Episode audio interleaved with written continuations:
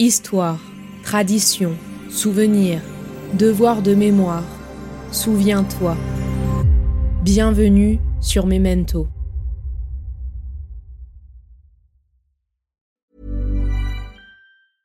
Hey, I'm Ryan Reynolds. At Mint Mobile, we like to do the opposite of what Big Wireless does. They charge you a lot, we charge you a little. So naturally, when they announced they'd be raising their prices due to inflation, we decided to deflate our prices due to not hating you. That's right. We're cutting the price of Mint Unlimited from $30 a month to just $15 a month. Give it a try at mintmobile.com slash switch. $45 upfront for three months plus taxes and fees. Promo rate for new customers for limited time. Unlimited more than 40 gigabytes per month. Slows. Full terms at mintmobile.com. Everyone knows therapy is great for solving problems. But getting therapy has its own problems too. Like finding the right therapist, fitting into their schedule, and of course, the cost. Well, BetterHelp can solve those problems. It's totally online and built around your schedule. It's surprisingly affordable too. Connect with a credentialed therapist by phone, video, or online chat, all from the comfort of your home. Visit betterhelp.com to learn more and save 10% on your first month. That's BetterHelp H E L P. C'est en Espagne que ma génération a appris que l'on peut avoir raison et être vaincu, que la force peut détruire l'âme, et que, parfois, le courage n'obtient pas de récompense. C'est sans aucun doute ce qui explique pourquoi tant d'hommes à travers le monde considèrent le drame espagnol comme étant une tragédie personnelle, la dernière grande cause. Albert Camus.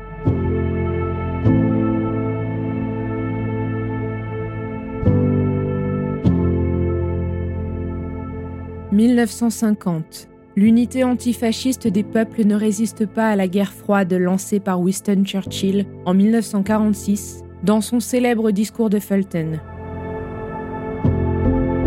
Le monde se divise en blocs. À l'ouest, la chasse aux communistes et aux progressistes est ouverte. Aux États-Unis, c'est le macartisme triomphant. Sous pression américaine, les communistes sont exclus des gouvernements français, italiens, belges ou encore autrichiens. En France, véritable base arrivée des républicains espagnols, ces derniers qui se sont battus dans la résistance sont pourchassés.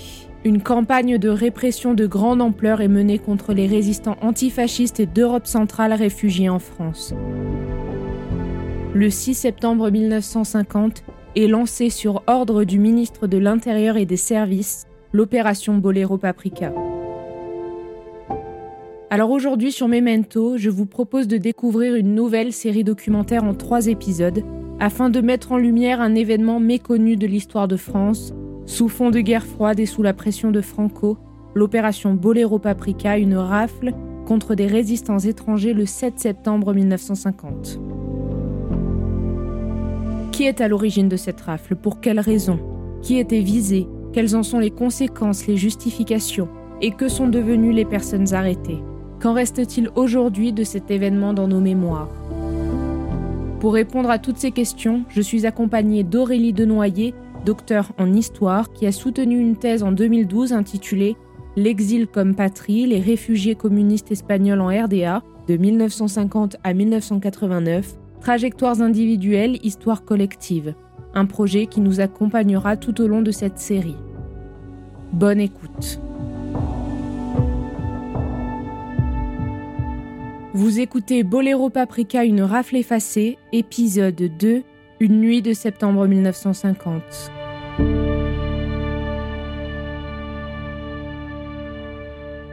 Boléro parce qu'elle concerne des Espagnols, et donc euh, c'est un peu un nom de code, hein, Boléro c'est une danse, danse espagnole, et Paprika parce qu'elle concerne euh, des individus qui viennent des pays de l'Est. Paprika c'est en fait euh, une épice qui est particulièrement apprécié dans la cuisine euh, est-européenne. Et donc voilà, ce nom de code, je ne sais pas s'ils se sont amusés en le trouvant, mais c'est vrai que c'est un nom qui est assez euh, dérangeant quand on voit en fait l'impact que ça a pu avoir euh, sur la vie de 300 personnes.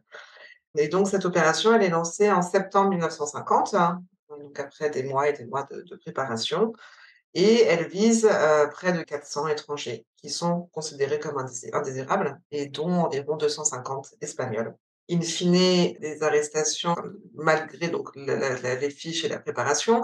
En fait, dans les milieux communistes, euh, quelques jours avant, on apprend la préparation de cette opération. Et donc, on prévient aussi nos camarades. Certains d'entre eux auront déjà fui ou se seront cachés et ne pourront pas être appréhendés par la police. Donc, sur ces listes d'environ 400 personnes, on aboutit finalement à l'arrestation de 290 à peu près, 290 hommes et femmes, en sachant que les femmes étaient euh, bien entendu bien moins nombreuses, étant donné que cette opération vise plutôt des personnes euh, combattantes, anciennes combattantes. Et au final, il y aura, je crois, 13 femmes qui sont arrêtées sur 290 personnes.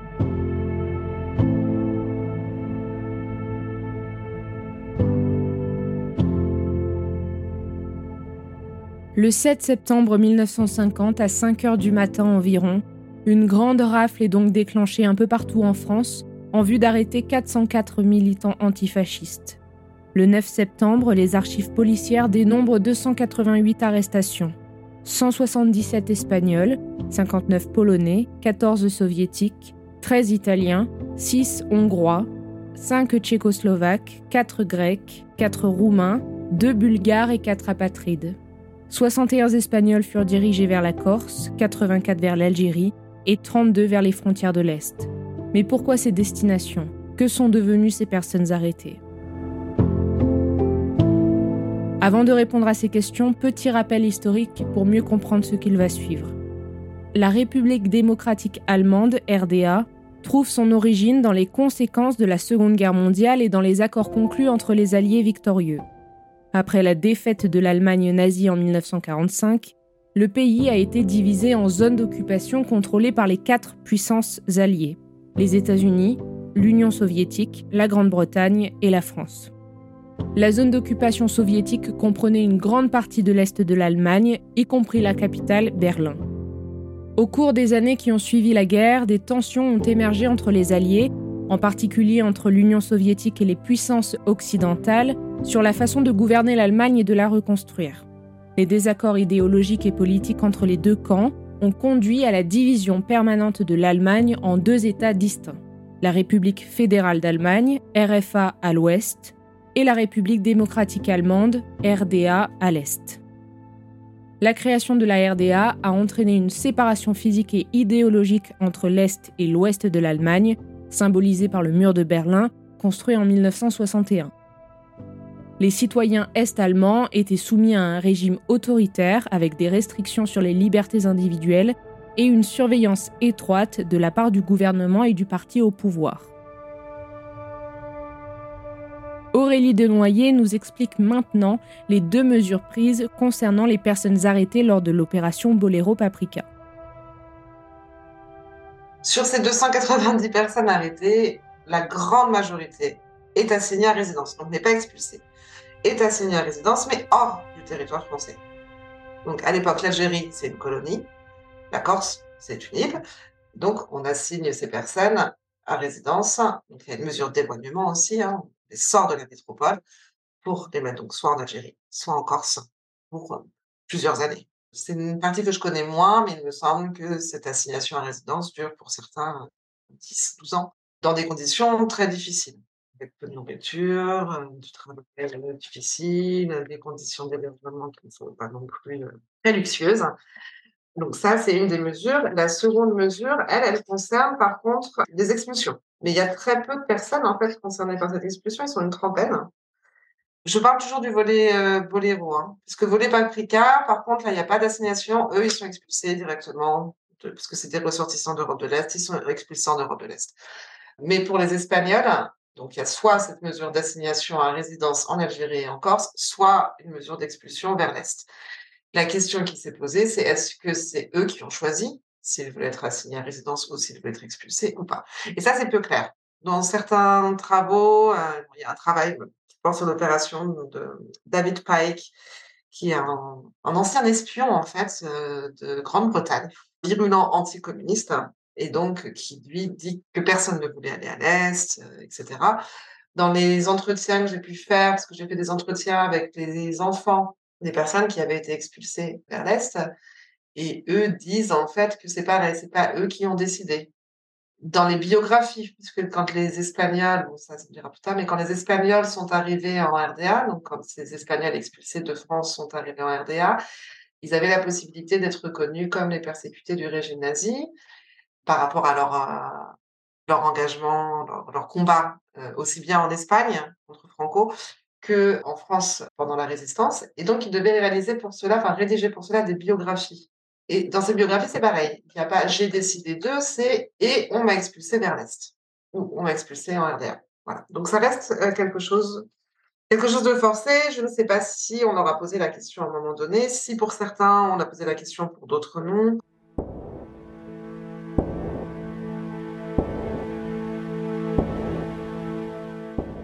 Pour revenir rapidement en arrière sur ceux qui ont été assignés à résidence, il y aura pour le coup une deuxième vague d'exil vers euh, l'Europe de l'Est. Pas tout de suite, mais en 51-52 par contre est organisé effectivement un, déplacement en fait de ces personnes. Donc ça, c'est pas par le gouvernement français, c'est vraiment le Parti communiste espagnol en fait qui met ça en place avec ses partenaires à l'est, qui va aller récupérer donc des personnes assignées à, résidence en Algérie et, en Corse pour les ramener en Pologne.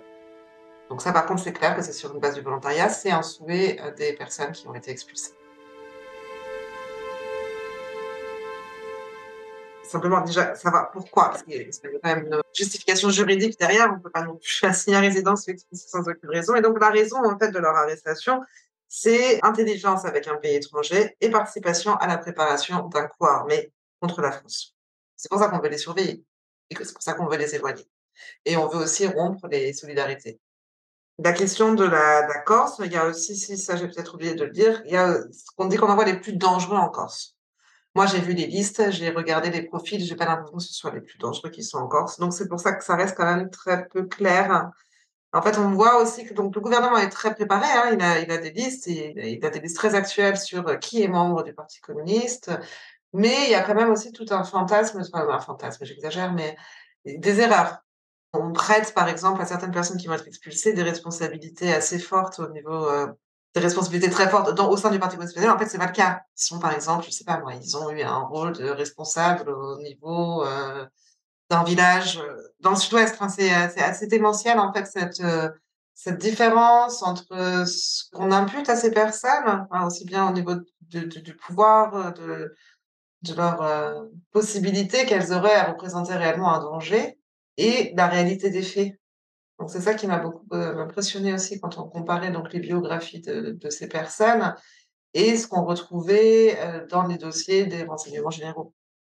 Les personnes qui ont été expulsées donc pour intelligence avec un pays étranger et préparation d'un coup armé contre la France, il n'y a jamais eu de procès.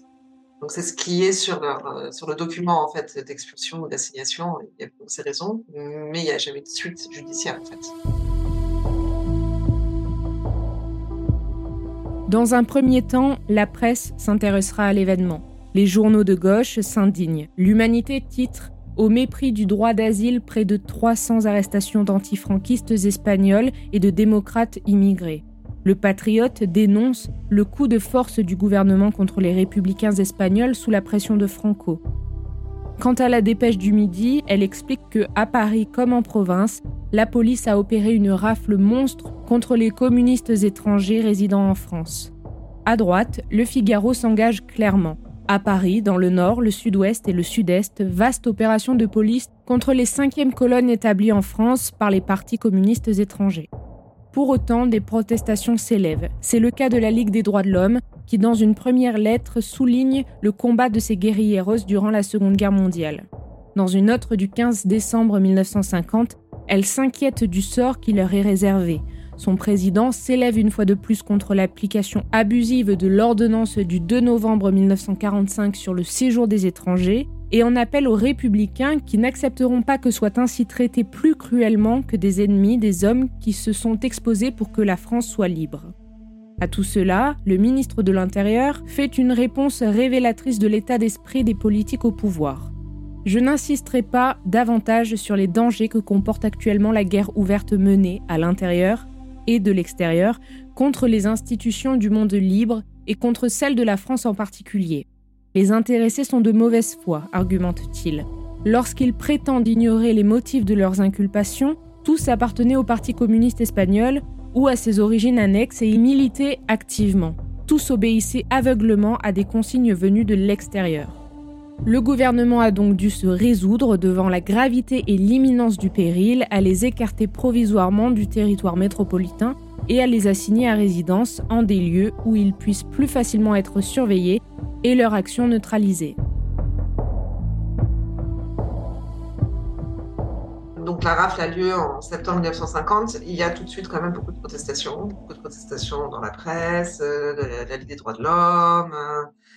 Mais il y a une justification, oui, continue, de, dire simplement qu'il représentait une menace pour l'ordre public et que le gouvernement devait donc agir. De plus, il y a aussi ce pouvoir discrétionnaire qui est donné au, ministère de l'Intérieur dès qu'on touche à la sécurité publique. Donc, en fait, il y a une justification constante du gouvernement en disant que euh, l'attitude des réfugiés n'était pas correcte. Quand on commence à faire de la politique sur un territoire étranger, c'est une raison d'expulsion. Que leur, oui, leur activité politique était incompatible avec la neutralité qu'on attendait d'eux. Donc, il y, a, une justification continue. Donc, il, y a tout un narratif derrière qui ne bouge pas euh, côté gouvernement. Et au niveau des protestations, c'est des protestations quand même qui émanent principalement des milieux communistes. On reste dans cette logique communiste contre, euh, je dire capitaliste, mais bon, on était vraiment dans une dialectique euh, comme celle-ci, et donc un peu comme aujourd'hui hein, finalement, qu'on regarde entre la droite et la gauche. Donc, il n'y a pas de, y a. Donc, le, gouvernement, lui, reste avec toujours des, mêmes justifications que la France reste hospitalière, mais pas pour ceux qui en profitent pour euh, mettre en danger euh, sa stabilité. Dans les milieux communistes, bien sûr, on compare ça, on compare, on compare ça à l'événement de la Seconde Guerre mondiale. On déclare que le gouvernement est à la botte des Américains, que euh, d'ailleurs c'est une commande des Américains. On est aussi dans un contexte, de toute façon, c'est pas, c'est pas qu'en France, hein. La surveillance des milieux communistes étrangers, il y a la même en Belgique, il y a la même euh, en Grande-Bretagne. c'est toute une logique de bloc en fait qui se met en place en 50. Hein. Faut pas oublier non plus que le rideau de fer euh, tombe en 49.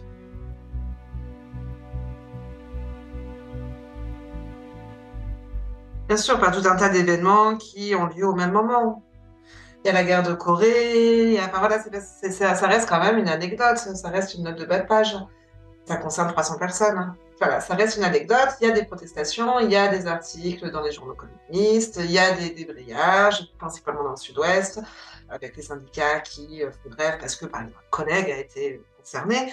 Mais voilà, ça disparaît assez vite finalement de, même s'il y a quand même beaucoup d'articles dans la presse communiste, donc on voit que c'est un événement important pour eux, parce que bon, il faut pas oublier non plus que cette vague a touché donc le PCE, savoir que les dirigeants les plus connus étaient déjà partis, mais que par exemple dans cette rafle, on a Irene Falcon. Irene Falcon, c'était la secrétaire personnelle de Dolores Ibarure, qui est quand même un monument pour le mouvement communiste mondial, parce que c'est la passionnara, c'est la une femme qui est particulièrement connue. Donc, il y a sa secrétaire personnelle qui est concernée par la rafle. Elle-même est déjà à Moscou depuis plusieurs semaines. Donc, on s'inquiète aussi de savoir qu'est-ce qui se passe avec ces communistes. Et puis, bon, il y a aussi, je veux dire, ça ne se finit pas en 50, parce que ce qu'on n'a pas abordé jusqu'à maintenant, donc c'est les hommes qui sont concernés par la rafle, mais ces hommes ont des familles, des enfants, des femmes qui vont les rejoindre. Donc, soit là où ils sont assignés, soit à l'Est. Donc, à chaque fois quelque chose comme ça. En 51, donc par exemple, les familles rejoignent les maris expulsés en RDA. Il y a des articles qui sortent, donc c'est pas un événement non plus qui disparaît complètement, mais bien entendu, la fréquence de son évocation diminue euh, assez rapidement.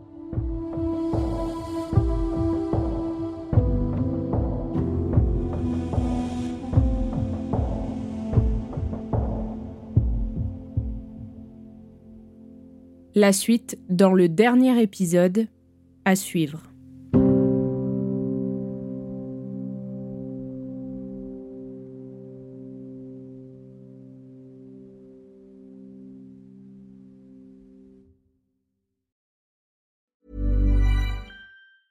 Everyone knows therapy is great for solving problems, but getting therapy has its own problems too, like finding the right therapist, fitting into their schedule, and of course, the cost.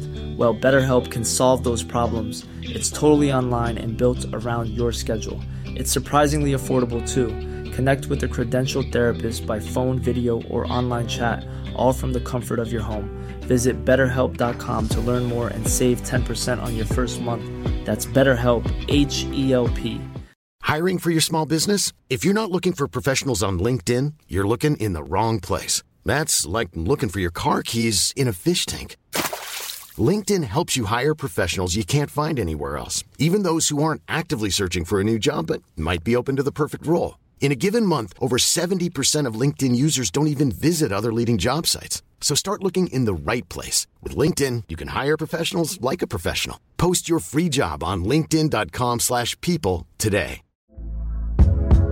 Hey there, it's Michelle Norris. I'm host of a podcast called Your Mama's Kitchen. When I travel, I'm usually looking for a way to find a taste of home when I'm not at home. And one of the things I love to do when I am at home is entertain. And Airbnb allows me to do that. When I was in California recently, I rented a house that had a great kitchen. And when we were sitting around the table, we're all thinking, we're in someone else's house. Someone could be in all of our homes as well. If you have a home, but you're not always at home, you have an Airbnb. Your home might be worth more than you think. Find out how much at airbnb.com/slash host. Millions of people have lost weight with personalized plans from Noom, like Evan, who can't stand salads and still lost 50 pounds. Salads, generally, for most people, are the easy button, right? For me, that wasn't an option. I never really was a salad guy. That's just not who I am. But Noom worked for me.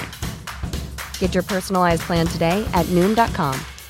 Real Noom user compensated to provide their story.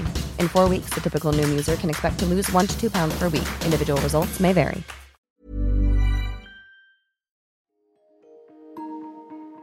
Vous venez d'écouter Memento, un podcast réalisé par les Belles Fréquences. Ce podcast est disponible sur vos plateformes d'écoute préférées Apple Podcast, Spotify, Amazon Music, Deezer ou encore Podcast Addict. Si ce podcast vous plaît, n'hésitez pas à lui mettre 5 étoiles sur Apple Podcast ou Spotify pour le faire connaître. On se retrouve sur les réseaux sociaux, at les belles fréquences.